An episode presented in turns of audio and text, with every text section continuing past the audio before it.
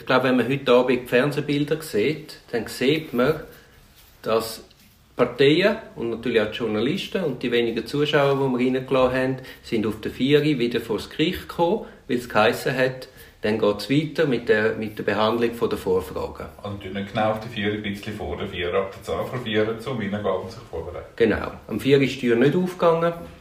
Genau. Die Beschuldigten sind da gestanden. Wie begossene Pudel. Wie begossene Pudel und rundum eine riesige Medienmeute, die wie wild gefüttert hat. Genau, und das Bild hat sich noch wie verschärft, dass der Herr Vinzenz allein mit seinem Anwalt wirklich vor der Tür war.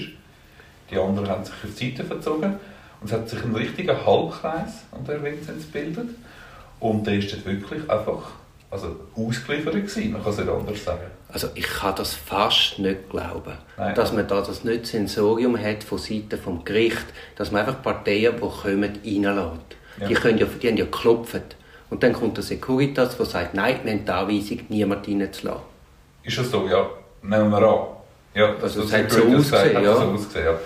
Noch kurz sagen zu der Räumlichkeit, es hat einen grossen Forum, es hat ein Foyer im äh, Volkshaus, wo die Parteien ohne weiteres schon können reingehen können. Sie hätten den Gerichtsgang ihnen nicht gestört, die hätten unbekümmert weiter beraten Also, man kann es wirklich, oder ich sage das jetzt einfach so, ein organisatorisches Totalversagen.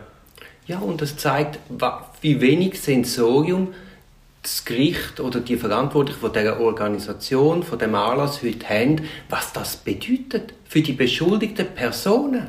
Ja, weißt du, jetzt sind sie halt nicht anders gewöhnt im BGZ. Jetzt sind die Türen einfach offen, man kann reinkommen, da kommt irgendwo in den Vorraum, dort ist das nie das Problem. Und da ist es halt auf fremd, fremdem Terrain, oder? Haben sie es offenbar, haben sie nicht so weit gedacht, nein, ich sage nicht, was ich... Aber der Herr Räppli hat sehr viel gegeben, hat Zeit für die Anweisung, dass Zuschauer oben kein Laptop dürfen verwenden Er hat die Anweisung gegeben, dass wir nicht dürfen Podcast schneiden dort oben. Er hat für ganz vieles Anweisungen gegeben. Aber an das soll er nicht gedacht haben. Ja, also, ich unterstelle jetzt dem Gericht keine Absicht. Nein, natürlich nicht, aber es zeigt einfach die Perspektive, die sie haben.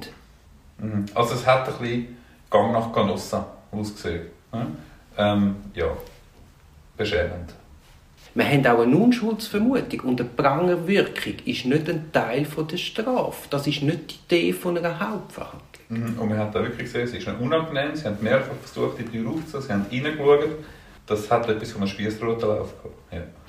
Es ist dann nachher, als wir reingegangen sind, hat der Herr Vorsitzende das erklärt, hat gesagt, die Beratung könnte teilweise noch länger gehen, jetzt haben wir 10 Minuten länger gehabt.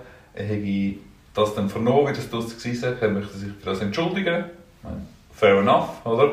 Aber das sollte beim so einem grossen, singulären, riesigen Wirtschaftsstrafprozess einfach nicht passieren.